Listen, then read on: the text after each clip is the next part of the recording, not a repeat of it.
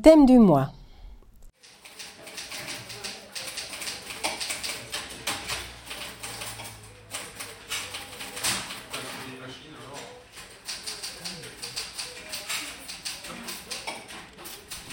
Eh bien, chers euh, amis, chers auditeurs, lectrices, et lecteurs, on va, pour ces mois de novembre, notre thème, on va en quelque sorte euh, continuer celui qu'on avait développé le mois précédent, c'est-à-dire qu'on va un peu euh,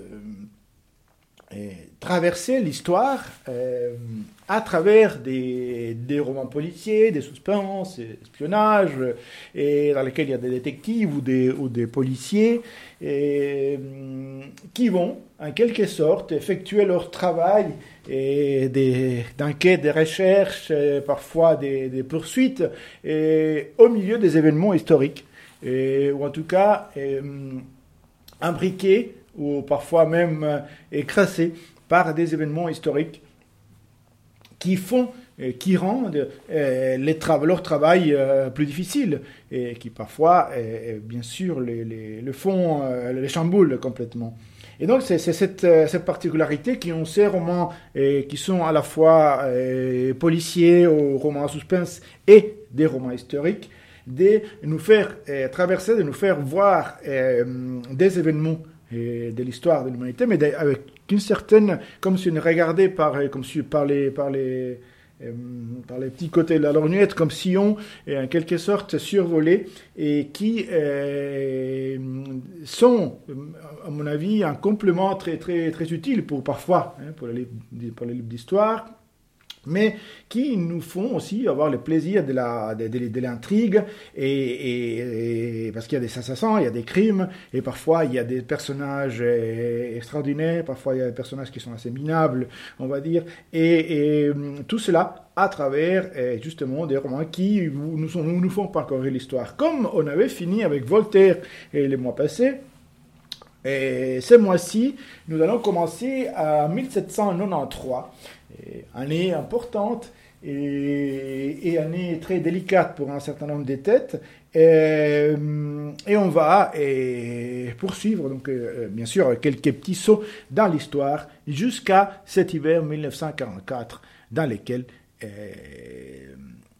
d'une certaine manière, l'histoire, euh, ce qu'on craignait et que l'histoire devienne, a changé. Et donc, nous parcourons à travers sept livres cette histoire, euh, en particulier euh, de l'Europe, bien que parfois il y a des allusions à d'autres régions du monde, dès euh, la période de la Révolution française à la fin de la Deuxième Guerre mondiale. Alors, pour ces premiers livres, on va aller, comme je vous disais, en 1793, mais pas en France. On va voyager un petit peu plus vers le nord et vers l'est pour arriver en Suède la Suède à l'époque euh, était différente. Hein. On pourrait dire que la Suède n'est plus qu'elle était, et tant mieux d'ailleurs. Donc pas du tout de passéisme là-dessus, parce qu'à l'époque, c'était euh, pas terrible, c'était une ambiance euh, du point de vue humain, mais aussi du point de vue la, physique. La ville Stockholm, c'était pas ville qu'on connaît maintenant. Et bien sûr, il y avait aussi la monarchie suédoise qui était aussi euh, qui craignait un petit peu les conséquences de ce qui s'est passé en France et qui s'est répandu à travers l'Europe. Mais en l'occurrence, ce qui se passe là, c'est qu'il y a un crime. Bon, je dirais qu'il y a des crimes partout, tout le temps. Et en l'occurrence, dans un lac de Stockholm, très jolie ville, plein de petits lacs, plein de petites îles, mais euh, un homme, un inconnu, euh, complètement euh, dépiécé, très mutilé, et, un, juge, de loi qui est aussi est malade en plus, Cécile Wing, va avoir l'enquête et va devoir se battre et elle va, elle va être euh, aidée et, par il y a un autre personnage qui s'appelle Michael, Michael Cardell qui donc va vont travailler dans, dans cette enquête pour découvrir ce qui se cache, si j'ose dire, derrière le meurtre de cet homme qui a été euh, complètement euh, euh, dépiécé, vraiment profané. Et, donc le livre va nous immerger d'une manière assez, assez profonde, assez, assez, brutale dans la Suède de l'époque de 1793. Il faut savoir qu'il y a une suite d'ailleurs de ces livres qui s'appelle de manière purement chronologique 1794. Et donc, l'auteur de ces livres s'appelle Niklas Nacht-Ordag, qui d'ailleurs est d'une famille aristocratique suédoise. Nacht-Ordag veut dire jour et nuit en suédois, juste pour les petits détails. On va parler vendredi soir. Et, le numéro du livre est, est 65 491. Le best-seller qui révolutionne le thriller historique 1793. Le vent de la Révolution française souffle sur les monarchies du Nord. Un an après la mort du roi Gustave III de Suède, la tension est palpable dans tout le pays. Rumeurs de conspiration, paranoïa, espionnage, le pouvoir est en effervescence. C'est dans cette atmosphère irrespirable que Jean-Michael Cardel, un vétéran de la guerre russo-suédoise, découvre dans un lac de Stockholm le corps mutilé d'un inconnu. L'enquête est confiée à Cecil Wingay, un homme de loi tuberculeux. Celui-ci va bientôt devoir affronter le mal et la corruption qui règnent à tous les échelons de la société suédoise avant de mettre au jour une sombre et terrible vérité puissant, charnel, noir et fiévreux, 1793 évoque autant le parfum de Patrick Suskind que les thrillers de James Elroy. Véritable phénomène d'édition dans les pays scandinaves, encensé par une critique dithyrambique, ce premier roman est un coup de maître. On n'a pas fini d'en entendre parler. Avec 1793, Niklas Natt-Ordag fait souffler un véritable ouragan sur le monde littéraire, The Times. Et pour notre deuxième ouvrage, qui d'ailleurs fait partie d'une, en quelque sorte, d'une trilogie, euh, la trilogie des, Quentin Margont, qui est un capitaine de l'armée napoléonienne, et Napoléon Ier, donc Napoléon le Grand, donc Napoléon le Vrai. Et, donc, hum, il y a une trilogie dont on, suit les exploits détectivesques et, autres des, des Quentin Margot. Et là, en l'occurrence, c'est le premier volume qui s'appelle Chasse loup. Alors, on est en 1809, on est en 1809, et Napoléon, qui avait, qui en quelque sorte, bon, on a la, voilà, il s'est passé 93, 1793, etc. Donc Napoléon, comme vous savez, est ce petit officier corse qui euh, a sauvé entre guillemets la révolution et puis qui a décidé de poursuivre sa lancée et, en imitant Alex, donc Alexandre le Grand. Et, donc euh, il continue et, il est aux portes d'Autriche, à la porte de Vienne. Et euh, il se trouve qu'il y a un officier qui est d'origine autrichienne, lui et qui, bon, il y a des, troubles dans sa jeunesse, dans son enfance, sont passées des choses assez dures. Et en l'occurrence, au moment où l'histoire se passe, il y a un corps qui est trouvé, hein, trouvé un, jeune soldat qui a été tué dans la forêt. Et il y a peut-être un lien avec l'autre euh, crime qui, a eu lieu précédemment. Et donc, Relmir, c'est, cet officier euh, d'origine autrichienne, va euh, s'allier à Quentin Margont pour trouver l'assassin, pour trouver l'assassin. Et pendant ce temps, Napoléon, il s'empare de l'Autriche. 1809, donc, euh, c'est déroule l'histoire. Les titres de ce livre, ce premier volume de, cette trilogie s'appelle Chasse au loup. L'auteur, c'est Armand Cabasson. Et les numéros du livre, c'est 13 778. En 1809, la Grande Armée piétine en Autriche, à Aspern le jeune lieutenant Relmier, d'origine autrichienne, revient sur les lieux où il a été séquestré quatre ans auparavant avec l'un de ses compagnons d'orphelinat, Franz. Ce dernier avait été retrouvé assassiné, le visage fendu au couteau d'un sourire macabre. Relmier s'est juré de retrouver le coupable. Lorsque le corps d'un orphelin est retrouvé sur les lieux de la bataille, le capitaine Quentin Margon, toujours accompagné de ses habituels comparses, Lefine, Piquebois et Sabert, va aider Relmier à mener son enquête. Dans la forêt d'Aspern, le loup rôde encore. Pour ce troisième volume, pour ce troisième titre de cette sélection, on va sauter de 1809 à 1888 et on va sauter de Vienne à Barcelone, autre grande ville culturelle, mais un peu plus tard. Et il se trouve qu'en 1888, il y a l'exposition universelle. Vous savez qu'il y a l'exposition universelle, c'est vrai. Il y a eu après euh, une autre en 1900, etc. Et, là, c'est celle de 1888 euh, à Barcelone. Et et à ce moment-là, enfin peu de temps avant, que ça, démarre, il y a euh, un jeune professeur euh, qui, rentre en ville, rentre de l'Angleterre pour euh, voir, pour, assister au, au, l'enterrement de son père. Et alors ce dernier, son père donc, et, il cherchait parce qu'il y avait, des meurtres étranges, assez, horribles.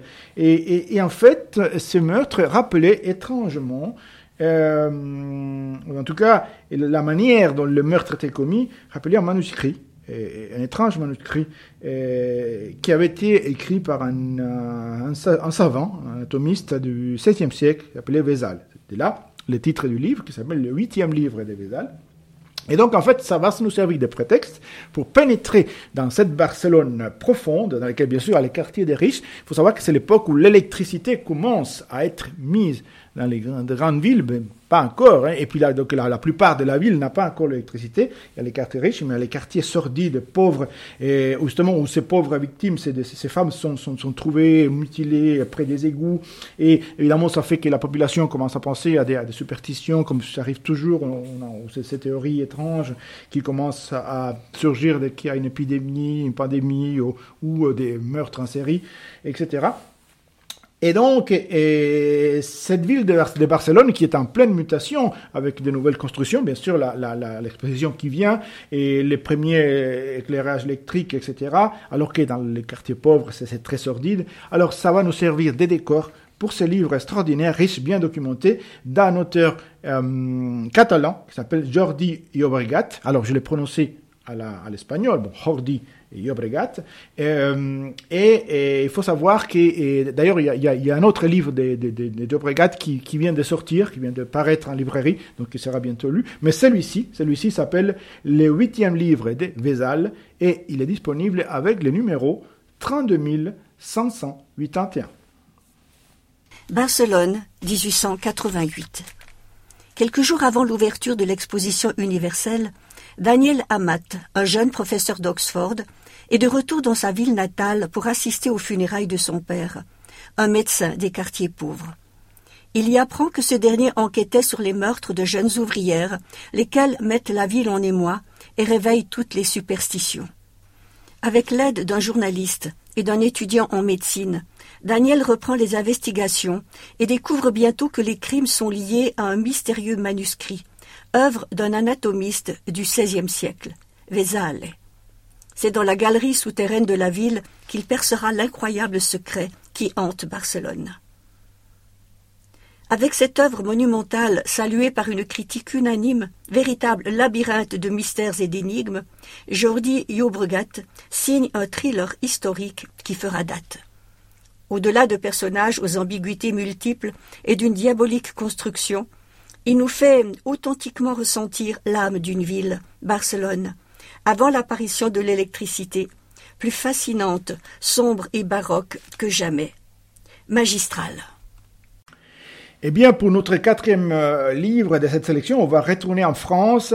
Et il faut dire que c'est pas des tout repos les moments, en tout cas, où l'histoire est censée se passer, parce qu'on est en 1917, donc on est en plein Première Guerre mondiale. Au nord de la France, et la guerre, euh, la Première Guerre mondiale, la Grande Guerre, comme on dit, va à son plein. Et dans, un petit, dans une petite ville du nord de la France, il y a un meurtre horrible d'une, euh, petite fille, une fillette, surnommée Belle des jours. Et ces meurtres horribles va susciter des réactions, en tout cas va déclencher, va être un déclencheur et, qui va un peu révéler les côtés euh, troubles de chaque membre de, cette communauté qui va nous être euh, montré dans ce livre euh, tout en finesse. Et, donc il y a de, là les titres du livre, les, âmes grises, ne hein, sont pas complètement noires, mais ne sont pas toutes blanches non plus. Donc ces âmes, les, les âmes grises, écrites par Philippe Claudel, dans son très bon français, et que je vous laisserai découvrir avec le numéro 17815. Elle ressemblait ainsi à une très jeune princesse de conte, aux lèvres bleuies et aux paupières blanches. Ses cheveux se mêlaient aux herbes roussies par les matins de gel, et ses petites mains s'étaient fermées sur du vide. Il faisait si froid, ce jour-là, que les moustaches de tous se couvraient de neige à mesure qu'ils soufflaient l'air comme des taureaux. On battait la semelle pour faire revenir le sang dans les pieds. Dans le ciel, des oies balourdes traçaient des cercles. Elles semblaient avoir perdu leur route. Le soleil se tassait dans son manteau de brouillard qui peinait à s'effilocher. On n'entendait rien. Même les canons semblaient avoir gelé. C'est peut-être enfin la paix, hasarda Grosspale. La paix, mon os lui lança son collègue, qui rabattit la laine trempée sur le corps de la fillette. Pour notre cinquième titre, on, voilà, la, Première Guerre est finie avec ses conséquences, dont une des conséquences les plus terribles a été euh, toute une série d'événements qui, ont abouti à la, prise de pouvoir par les nazis en Allemagne. Et justement, on est en Allemagne, on est à Berlin, euh, en 1934 et on est, on est en Allemagne en compagnie, en fait en compagnie en tant qu'auteur de Philippe Kerr, qu'on connaît bien, et, et, on connaît bien aussi ces, ces détectives, ces policiers et, de, de, de Philippe Kerr qui s'appelle Bernie Gunther et Bernard ou Bernie Gunther et euh, va être donc dans ces, euh, dans ces livres en 1934. Et donc les nazis, vous savez ce qui s'est passé en 1933, donc là, il, il, a main mise sur toute l'Allemagne, contre les, lois racistes, toutes ces, toutes, toutes ces choses-là. Et, et, donc Bernie, qui, était, qui est dans la police, mais qui démissionne et, et, s'est mis, en tant que, enfin, en tout cas, est engagé en tant que responsable de la sécurité dans un hôtel à Berlin. Donc dès là, les titres du livre qui s'appelle Hôtel Adlon. Et là, et, alors bon, il y a des histoires qui se passent aussi parce qu'il faut savoir que, Bernie, euh, du point de vue nazi, n'est pas tout à fait clean, comme on dit, parce qu'il a des ancêtres juifs. Bref, il y a une histoire qui se passe, mais bon, les noyaux de l'histoire, c'est qu'il y a deux meurtres. Il y a euh, un homme d'affaires, un, homme américain, mais qui, qui a des empathies nazies assez, assez marquées, et puis aussi un, un, un boxeur, un boxeur d'origine juive, qui est aussi euh, tué, qui apparaît dans un canal, puisqu'il y a des liens entre les deux. Bref, il y a euh, Bernie et, on le charge d'élucider ses crimes. Alors, l'histoire aussi va avoir des ramifications bien plus tard. Il va aller même jusqu'à Cuba, à l'époque où, euh, avant la Révolution. Donc, il y avait la, mafia s'implantée à, à, La Havane. Vous voyez, tous les chemins mènent à Cuba ou parfois mènent des Et, donc, euh, mais, bien sûr, le noyau, l'origine de l'histoire se, situe dans ces Berlin de 1934 avec la plume euh, toujours euh, riche, enjouée de Philippe Kerr et ce personnage incroyable qui est Bernie Gunther dans l'hôtel Adlon qui nous est offerte avec le numéro 19267. Berlin, 1934. Bernie Gunther, chassé de la Kripo, gangrené par les nazis, en raison de ses sympathies pour la République de Weimar, s'est reconverti. Il est maintenant responsable de la sécurité de l'hôtel Adlon. Or, le patron d'une entreprise de construction y est assassiné après avoir passé la soirée avec un homme d'affaires américain véreux, ami de hauts dignitaires nazis. Quelque temps plus tard, c'est un boxeur juif qu'on repêche dans un canal une séduisante journaliste qui effectue pour le Herald Tribune un reportage sur la préparation des Jeux olympiques de Berlin, demande à Bernie de retrouver le meurtrier. Cette affaire lui semble le bon moyen pour rendre compte du climat de démence meurtrière et de répression antisémite qui règne sur la capitale allemande. Eh bien, pour notre sixième ouvrage, on va retourner en France. Alors, bon, 34 est passé, les Allemands ont lancé leur fameuse Blitzkrieg et ils ont occupé Paris. Et dans ce Paris occupé de 1942, on va retrouver un personnage euh, que je n'aimerais pas rencontrer. un personnage, un, policier, un policier, un inspecteur, pas franchement ragoûtant, qui s'appelle Léon Sadorski. Alors, Léon Sadorski, est, évidemment, il est, il est un policier comme il faut, bien, bien précis dans ses méthodes, et un policier qui est antisémite, un policier qui aime bien euh, faire des, des, des sales coups dans ce sens-là, et envoyer des juifs à Drancy et d'autres. Et, malgré ça, malgré ça, figurez-vous que que c'est Monsieur Sadorski est, est arrêté par la Gestapo. Pourquoi moi dit-il. Et il est envoyé à Berlin. Et, là, en fait, les Allemands ont des intentions. Ils ont l'intention de, de, faire que Sadorski retrouve quelqu'un trouve quelqu'un, une femme, une femme qui était proche de lui à un moment donné, et qui est suspectée d'être un agent double. Et donc Sadorski, qui était déjà assez abject comme ça, va euh, sombrer d'une certaine manière un peu plus. Et tout cela raconté d'une manière euh, très brillante et euh, avec une belle exposition du contexte historique de l'occupation par Romance Locombe, donc dans ce livre qui s'appelle L'affaire Léon Sadorski et qui nous est présenté avec les numéros des titres dans notre collection, un numéro difficilement oubliable, 33 333. Avril 1942. Au sortir d'un hiver rigoureux, Paris prend des airs de fête malgré les tracas de l'occupation. Pétainiste et antisémite, L'inspecteur Léon Sadorski est un flic modèle, doublé d'un mari attentionné. Il fait très correctement son travail à la troisième section des renseignements généraux, contrôle et arrête les juifs pour les expédier à Drancy. De temps en temps, il lui arrive de donner un coup de main aux brigades spéciales, d'intervenir contre les terroristes. Mais Sadorski est brusquement arrêté par la Gestapo et transféré à Berlin, où on le jette en prison. Le but des Allemands est d'en faire leur informateur au sein de la préfecture de police. De retour à Paris, il reçoit l'ordre de retrouver son ancienne maîtresse, Thérèse Gerst, mystérieux agent double que la Gestapo soupçonne d'appartenir à un réseau anti-nazi.